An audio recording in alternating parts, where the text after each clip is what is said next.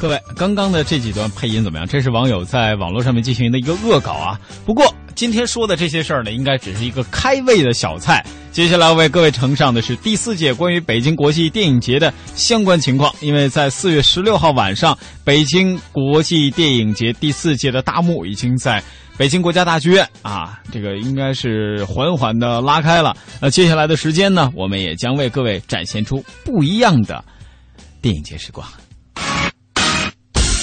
嗨青春的听众朋友们，大家好！朋友们您好，大家好，关注嗨青春。我是黄晓明，我是邓超，我是佟大为，我是秦岚，我是小虫，我是秦海璐。从失败的绝望中寻找到希望，坚持理想一定会实现希望。我很喜欢这种朋友聊天一样娓娓道来，真实。希望你会喜欢我们的节目。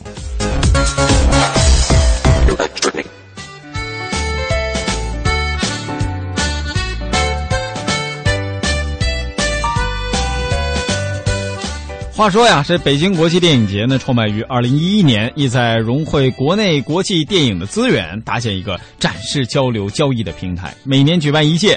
呃年轻的北京国际电影节已经成为了亚洲最大国际电影交易的市场，超越了亚洲仅有的两个 A 类电影节——上海和东京。呃，本届的电影节呢，预计参加的中外影片机构将达到八百多家，非常之多哈。那国内外的嘉宾呢，也将会有三千人到现场。呃，累计举办活动有一百一十多项。不过，在这个嘉宾当中，也有另外的一位我们熟悉的身影，就是谢哲啊。嗯，或者是说是有在这个忙碌的报道者身影当中，会闪现出谢哲的身影来哈。现在呢，北京真的是电影节挺多。前两天呢，小东一直在跟进的是大学生电影节，然后现在呢，又有了更大规模的北京国际电影节。其实说到开幕式啊。我想，可能很多的青年朋友对于这个走红毯是吧，都是相当的感兴趣。那么接下来呢，我们也把在现场采访的谢哲的电话接到我们的直播间当中，请谢哲来介绍一下现场的情况。谢哲，谢哲你在吗？呃，喂，亚好。哎，喂，小东，小东好，对我也好，哎。特别好，能听到我们在这个北京国际电影节的这个走红毯的现场，嗯，呃，我不知道大家有没有听到现场的这个气氛非常的热烈，听到了，因为你的声音刚刚有有有有一波声浪过去，是谁来了？是，呃，刚刚那波声浪是冲着刘亦菲的，哦，但他的声浪肯定不是最高的。刚才看到几位香港的杰出的电影人和导演，像吴宇森导演，还有。呃，梁家辉还有周海媚，呃，他们可能受欢迎的程度都要更高一些。还有吕良伟吧？有有有。对，还有周璇儿。哎，你怎么知道的？哎，对对，还有刘璇儿，刘璇儿啊，这个 然后。对，然后呢，我看到他今天的装扮应该是一些黑色，就是对于宅男。你我朋友圈了吧？我想卖个关子，被发现了。呃，现在这个互联网上也已经开始进行了一些直播报道了哈。不过呢，我们今天可以通过收音机来请谢哲给我们介绍一下这个明星们走红毯的这个情况。到现在为止啊，大概已经这个是不是快走完了，还是说正在进行当中？接近尾声了，接近尾声了，基本上大咖都已经过去了。呃，我来给大家介绍一下吧。就这次的电影节呢，它不光是开幕式的红毯，而且还有闭幕式的红毯。那么开幕红毯的嘉宾呢，除了吴宇森导演担任评委的这个评委会的这个七个评委之外，还有美国电影协会的主席多德，呃，著名的导演奥利弗斯通、让阿诺，呃，还有这个呃来自国际上的很多的知名的导演和影人。那么走上红毯的国际嘉宾啊，将近占到了呃这次所有的来宾的四分之一的这样的一个比例。这样的一个国际化的比例是往年所不具备的。那么总的这个来走红毯的这个走秀的人数呢，差不多有三百多位。呃，这个当中除了刚才介绍的呃德国的、欧洲地区的，还有美国地区的，嗯，呃，还有很多来自韩国的。就这一次，我的感受是最深刻的，就是呃韩国的影人一走上红毯。那个尖叫声可能就不是人类发出的了。哦，思密达。嗯，会有大家比较熟悉的一些韩星来是吗？对对对。呃，你都认识吗？呃，我认起来比较费劲。嗯。呃，一看平常不看韩剧哈。看见男的就叫欧巴，看见女的就叫欧但是我觉得从这个呃呐喊的分贝上可以判断出，哦，原来是思密达。哦，就是 呃，其实可以从这个呐喊的分贝上来判断出一个明星他的这个受欢迎程度和他的那个知名度哈。对对对，嗯啊，那这个呐喊的人啊，到底都是什么人群？这你知道吗？呃，这这一次呢，其实北京国际电影节的这个红毯，呃，我我因为我关注到的这个呃世界各大电影节的红毯，呃，我之前做了个了解，其实北京国际电影节它的红毯，今年呢，它是在室内，就是在首都北京的国家大剧院的水下长廊这一段，呃，大概是有将近一百米吧。我原来觉得可能不是很长。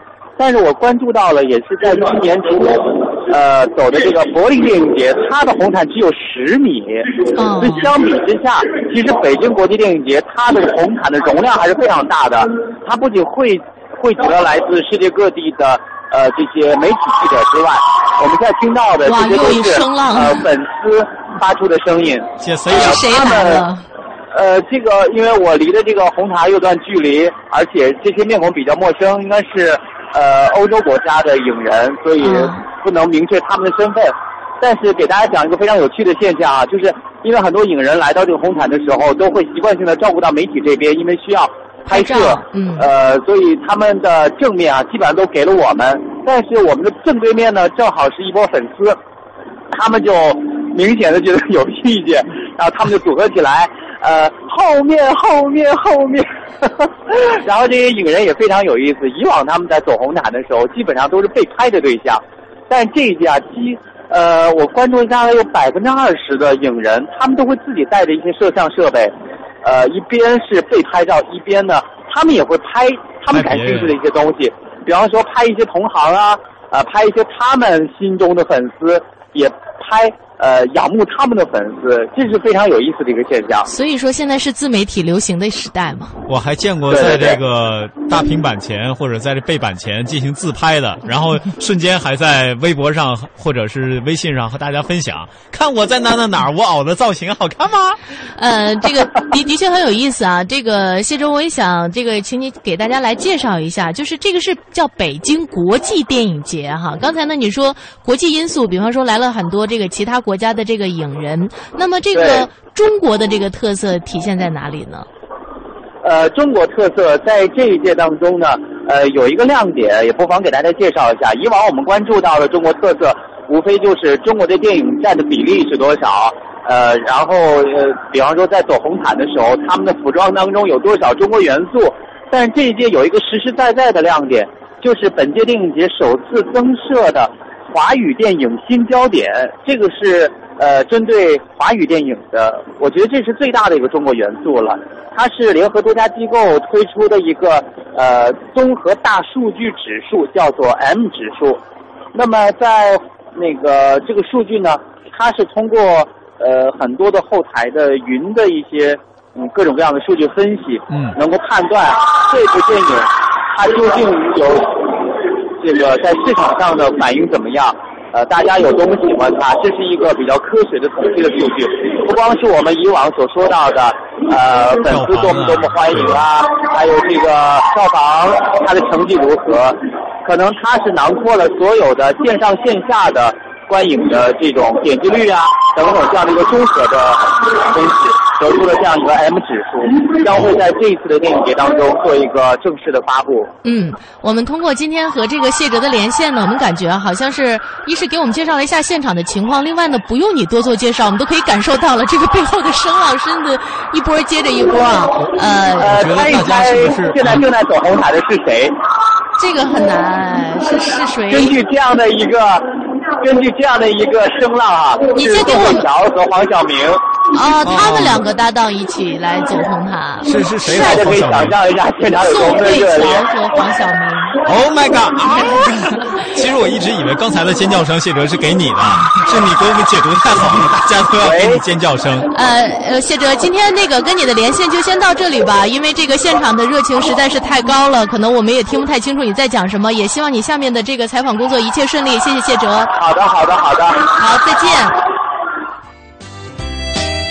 其实说实话，我觉得可能当刚才大家呀听不太清楚谢哲在讲什么，但是一定能够通过我们今天的连线知道。今年的北京国际电影节很热闹，也很丰富。而且我总是觉得呢，参加电影节或者参加这种大型的活动，绝对不是为了去看专门的看谁，也绝对不是说到了现场我能感受到什么样跟明星更近的距离接触，都不是。就像看看演唱会一样，一定要到现场去嗷一声，你才能感受到那种氛围。甚至我们在现场能不能做一些人浪啊，做一些其他的游戏活动，甚至跟这种明星们的互动，都是最有意思、最有趣的。嗯，所以说呢，我觉得去看明星走红毯呀，是一件挺好玩的事儿啊。也可以在跟别人的这个互动当中，体会到一种群体的感觉。比方说，我们都喜欢哪个明星，是吧？我们都是他的粉丝，大家呢彼此之间也可以有一些交流。因为在这个红毯上啊，所有的明星都会星光熠熠的出现，然后我们都会看到各种各样非常美丽的这种人儿，就。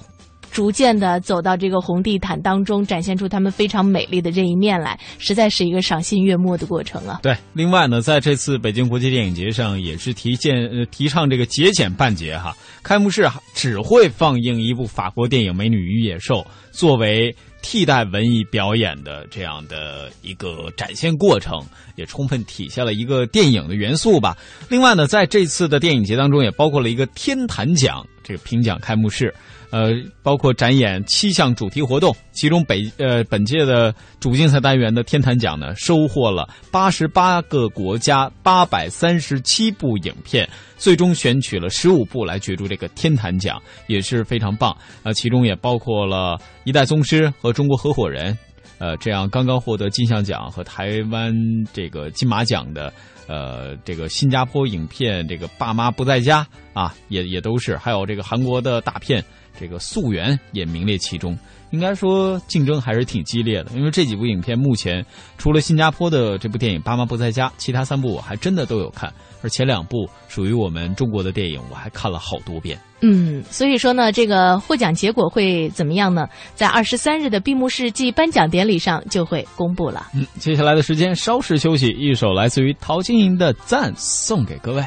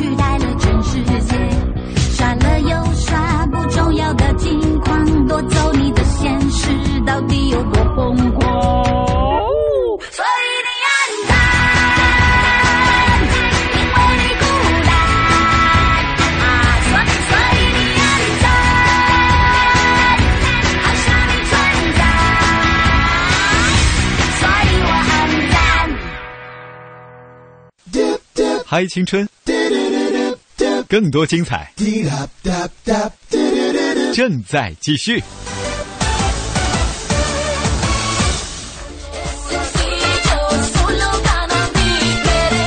各位，刚刚呢，我们是听到了谢哲从现场给我们啊做的一个连线哈，展现了一些现场的声音魅力。那关于北京国际电影节的更多内容呢，尤其是它的颁奖礼，估计是更会吸引大家的眼球。就像前不久在香港电影金像奖的颁奖典礼上，明星们的一众这个获奖感言，也是让各位感触颇多。是的，其实呢，呃，了解谢哲的人啊，都知道谢哲这个人嘛，他对于这个华服。就是女星的这个华服不是特别的感冒，所以呢，他如果要是给我们介绍开幕式或者是闭幕式的这个红毯呢，大致可能不会太去关注女明星们到底去穿了什么。他对男星的服装也不会太感冒，所以呢，小东是不是也要去？我我我应该是不去他们的这个，我会去大学生电影节的。呃，小东会关注哈。呃，我可能真的我也不会关注，因为好多这个不要都集中在外表嘛，我更多的。比如说他们在现场是如何跟粉丝互动的？嗯，因为大学生电影节和北京国际电影节，它有一个最大的差别，就是它的主要观影群体或者观众群体不一样。大学生电影节更多的都是哇，青年人一到现场，那个尖叫声真的是一浪高过一浪。而且今年像大学生电影节还是会在北京的体育呃是哪个体育中心举行？就也是非常非常大的规模，那到时候我也会尽量的为大家哎展现一下它的呃精彩内容哈。呃，不过说到了明星们的获奖感言，有很多人其实是对他们做过总结和分类的。呃，这个总结和分类呢，我不知道你有没有关注过。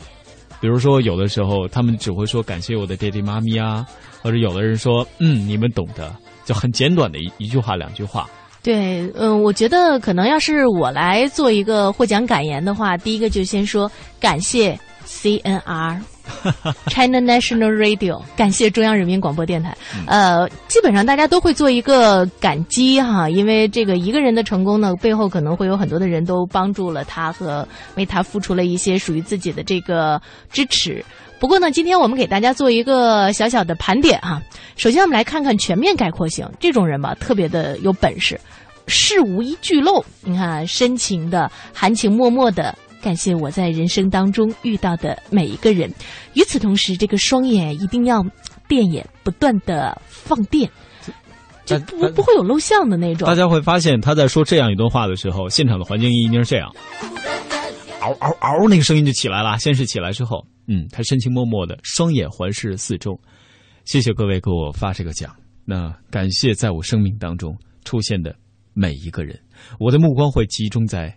现场的每一个角落和你们找寻交流，基本上隔壁邻居家的七舅姥爷的三姑妈都算上了哈，因为呢也是从小看着长大的，等等等等，不分主次，等于没说。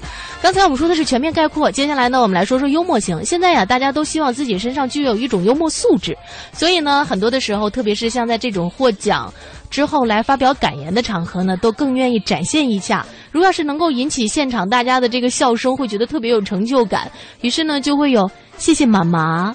也谢谢外祖母生了我妈妈，真的没有诚意。也有拿自己的同行开玩笑的啊，这是一种类型。那各位可以到网络上去找很多很多。另外还有那种属于啰里吧啰啰里吧嗦型的，就他的感言一定会说，呃，会有主持人打断说，不好意思啊，抓紧时间，我们接下来还有颁奖要进行。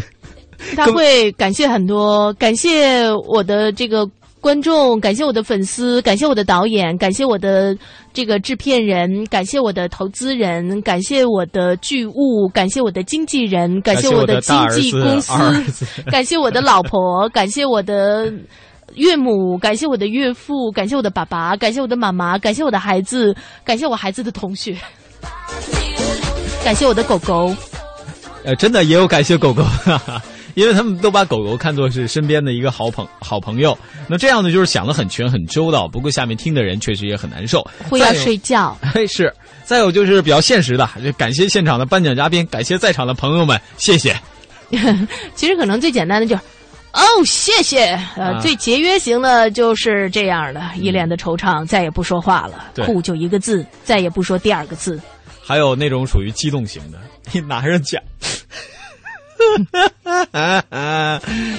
好 好沉啊，捧不住了，要摔掉。就不好意思嘛，然后跟大家说不好意思，太激动了，呃，就就可能有这样，不过现场可能没有我这么夸张。再有比如动作型的，拿起奖杯举向观众，还有双膝下跪的、喜极而泣的、亲地板的，对吧？什么样子都有，这也是一种类型。亲地板的，我觉得这也太过了吧？亲奖杯的，我觉得可以理解。呃，亲奖杯的有，亲地板的是什么呢？一般是打篮球获得总冠军了，咔跪下了。呃，或者是舔一下这个奖杯，看看是不是真金做的哈。舔不出来，他得咬吧。呃，关键呢，这个还有一些人是比较低调内敛的，就说要感谢的人很多，就不在这里一一说了。所有的感谢都在我的心中，大家可以看我的心扑腾扑腾的跳的这么厉害，他就在告诉你们，我一直都把你们装在我的心里。嗯。还有那些属于什么忘乎所以的，一拿上奖杯就什么都不认了，什么都不管了，嗷嗷在台上乱叫，我是 the king of the world。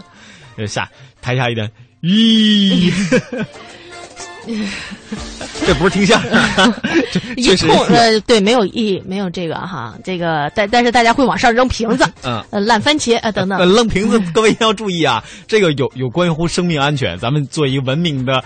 官人拿奖的人啊，这只是开玩笑，所以就扔番茄嘛。啊，所以呢，谦虚有的时候还是必要的。尽管我们的观众都会非常的宽容，但是保不齐人家心里边怎么腹诽你。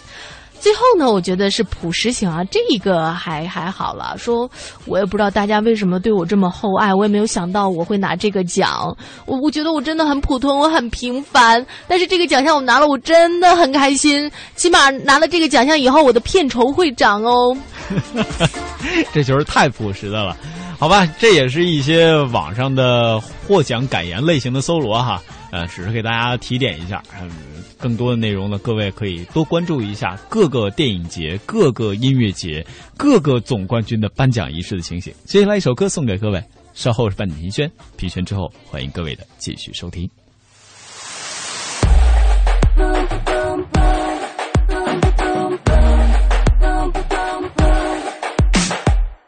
什么人类世界这么吵，太多的闲言闲语太，在命运的圈套又哭又笑，突然疯狂失控，谁也修不好。当个机器人没烦恼，我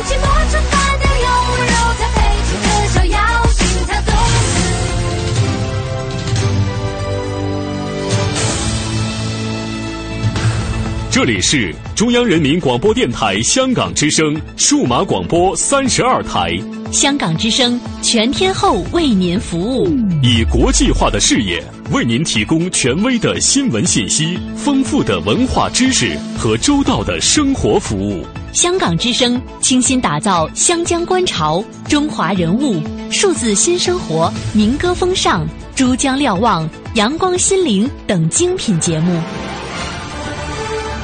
评说新闻中的道理，论述事实中的缘由。香港之声新闻节目，纵览全球资讯，平息焦点话题。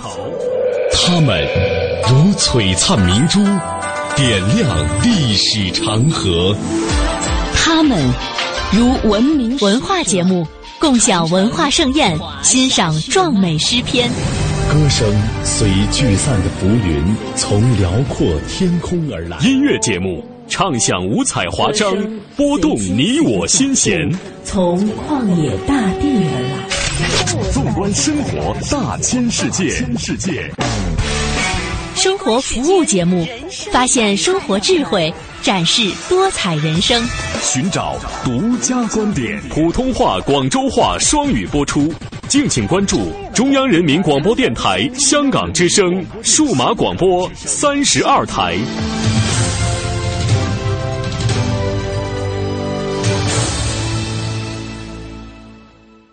我要让全世界都能听见我的歌声。我们想为小朋友开设冰上芭蕾课。我想给失独老人一个温暖的家。我们要组建自己的话剧社。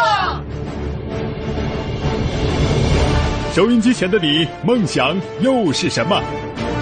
中央人民广播电台香港之声携手香港青年交流促进联会，共同推出“梦想舞台二零一四”，为你筑起梦想的平台。即日起至五月十六日，用文字、声音、图片、视频等各种形式分享你的梦想故事，就有机会赢得共十五万港币的圆梦启动金。行动起来吧，为我们的梦想注入生命力！详情请登录中国广播网三 w dot cnr 到 cn。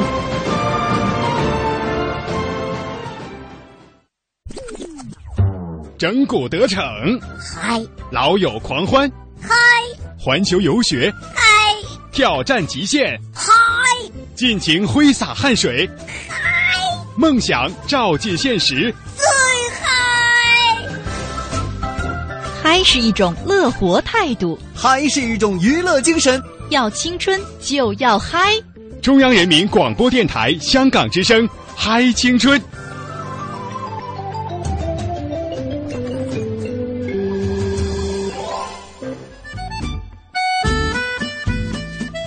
各位，欢迎在半点评间之后继续锁定中央人民广播电台香港之声，关注今天由文燕和小东为您带来的《嗨青春》。那接下来的时间呢，我们依然进入到红楼十二钗的评讲。今天呢，我们要说的这个人物啊是乔姐。乔姐是《红楼梦》当中王熙凤和贾琏的女儿，列入金陵十二钗。她呀，由于年纪细小，所以呢，这个性格尚未形成，在书中啊也就处于了陪衬地位。乔姐娇贵多病，生于七月初七，所以。刘姥姥给她取了个名叫巧姐。高鹗续书写贾家破败之后呢，她嫁给姓周的地主后宽衣足食，但是根据书中的判词是说：事败休云贵，家亡莫论亲。偶因寄流氏，巧得遇恩人。脂砚斋的批语表明说，巧姐应该是在贾府失败之后被郎舅奸凶卖入青楼之地，后来呢被刘姥姥救出，最后嫁给了刘姥姥的外孙。板儿，嗯，那接下来呢，我们就继续有请中央民族大学的曹立波教授带来他的公开课《红楼十二钗评讲》，今天为大家讲述的就是巧姐。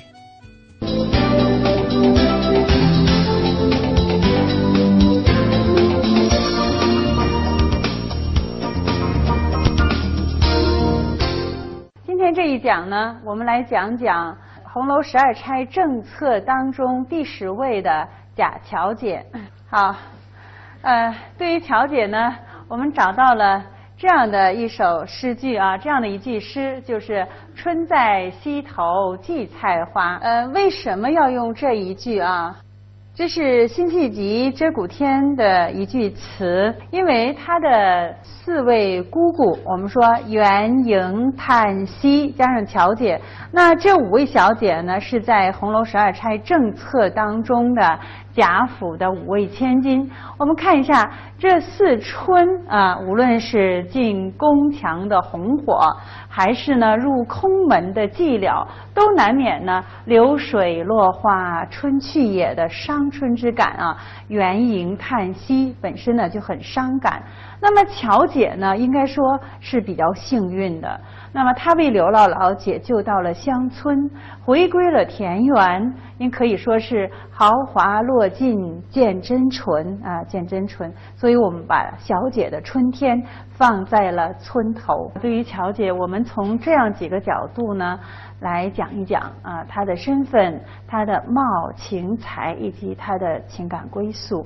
我们看一下。呃，他在金陵十二钗政策当中呢位列第十，那么紧挨着他的母亲王熙凤。呃，乔姐的生日是很有趣的，她因生在七月初七这个乞巧节啊，乞巧节，我们说给乔姐命名啊，还有一段故事呢。那乔姐名字的来由与她的生日和她的境遇都有关系，我想。讲这样一个问题，就是关于乔姐的名字啊，她的名字是大姐还是乔姐？在这个问题上，《红楼梦》一些版本会在修订的过程当中还是有一定的疏漏的。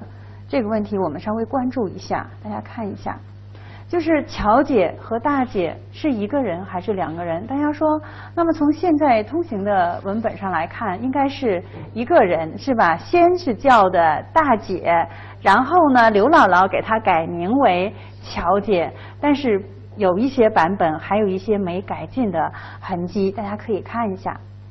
那么在庚辰本的第二十七回，大家可以看一下啊。那么，呃。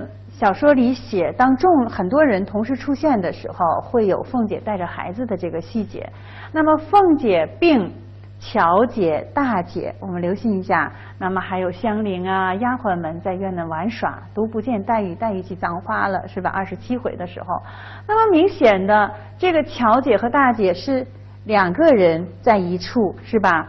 那么如果说这个地方写错了，那么还有一处文字，我们大家看一下，二十九回去清虚清虚观打轿，也是众人一起出发的时候，这个时候大家看一下，那么凤姐啊，凤姐这里边还有凤姐啊，宝玉啊，坐在一处，那么写的更清楚了，奶子抱着大姐。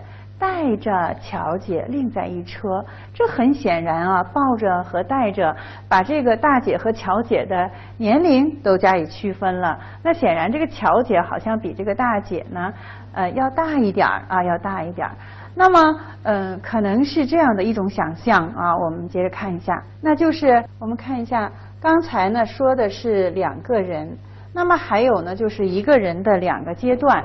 那么庚辰本到了四十二回的时候，这个刘姥姥进荣国府的时候，凤姐呢想借刘姥姥的寿，让她呢给自己的女儿大姐命名，说明大姐当时很小，还没有起正式的名字。那刘姥姥呢，听说她生在七月初七，就想到了用以毒攻毒的法。为什么要以毒攻毒呢？大家想过没有？七月初七这一天有什么不好呢？大家知道是鹊桥仙哈，这个故事都源于此啊。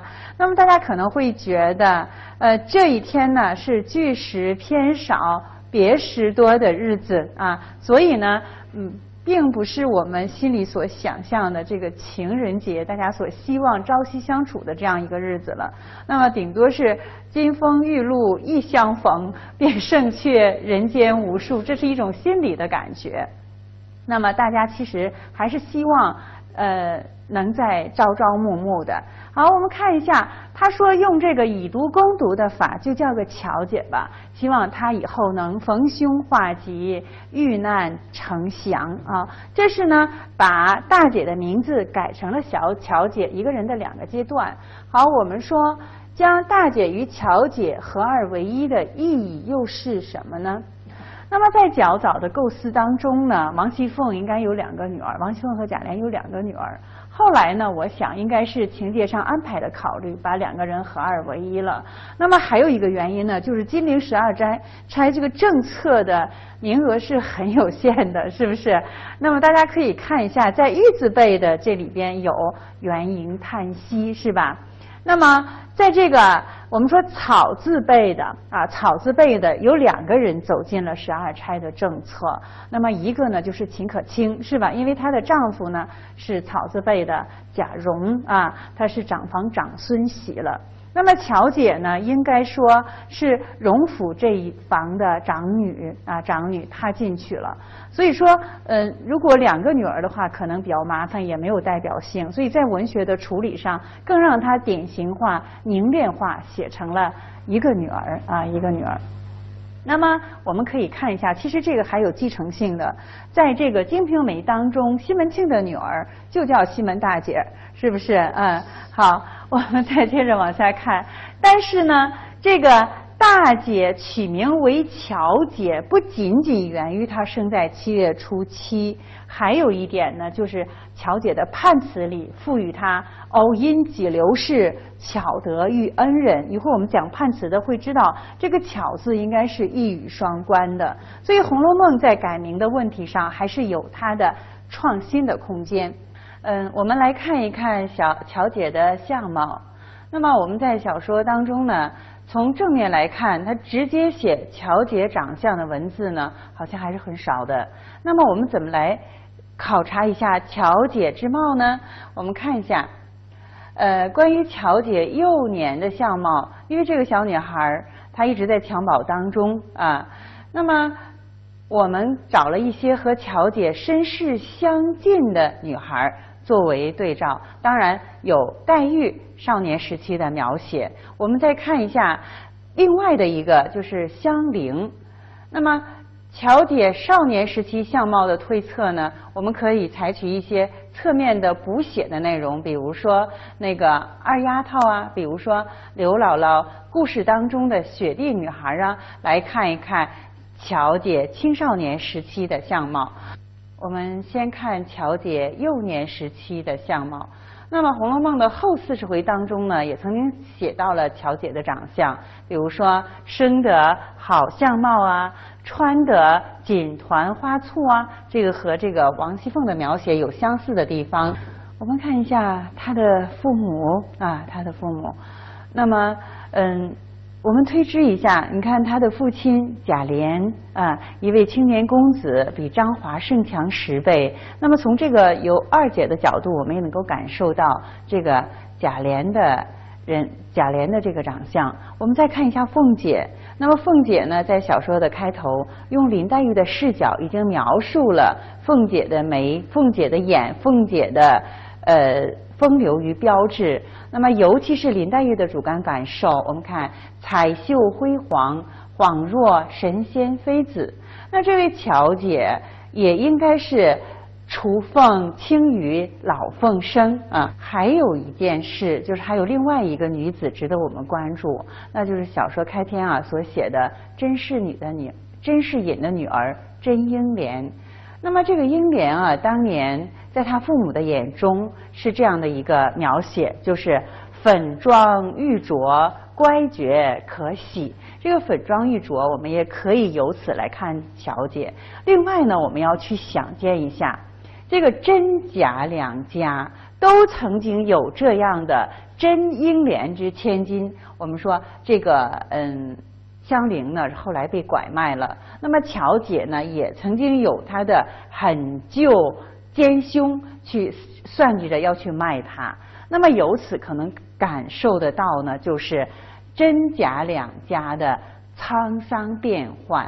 乔姐和英莲在小说结构上，我觉得构成了一种呼应。怎样的一种呼应呢？我们可以回想一下《好了歌》的注释啊，“陋室空堂，当年户满床”，这应该是一种。这个盛与衰的对比了，那么一直到蜘蛛儿结满雕梁，也是盛衰的对比。那么其实乔姐与英莲，她在她的小女孩的形象上构成了一种真假的呼应。这是她幼年时相貌我们的一些推测与思考。我们再看一下少年或者说青少年时期她的相貌的推测。那么小说的第五回呢？在判词的前面有这样的一段描述，就是后面又是一座荒村野店，那么有一个美人在那里纺妓。我们看一下，荒村野店美人访妓。那么下边的判词呢，大家比较熟悉了，那就是事败休云贵，家亡莫论亲，偶因几流事，巧得遇恩人。那么我们尤其要关注这个荒村野店和美人坊记。对于这个村姑的描写，小说里啊有这样几处文字，我们关注一下。那就是在第十五回的时候，那么秦可卿出丧啊，王熙凤弄权铁槛寺。那么在这里呢，我们看一下，宝玉呢也随之而出行了。那么在途中的时候，宝玉呢遇见了一位十七八岁的村姑，因为他看见了一个纺车，觉得挺新鲜，就去动去了。结果呢，这个村姑二丫头呢就要自己亲自纺线呢给宝玉看。那么给这样一位这个。嗯，宝玉曾经感叹：“谁知盘中餐，粒粒皆辛苦。”因为他对农事呢一概不了解。那么二丫头要纺线给他看，后来呢惹得宝玉呢念念不忘了。那我们可以想见一下，这位以纺绩为生的二丫头，她的这个形象也类似于到了青少年时期的这个巧姐的形象了。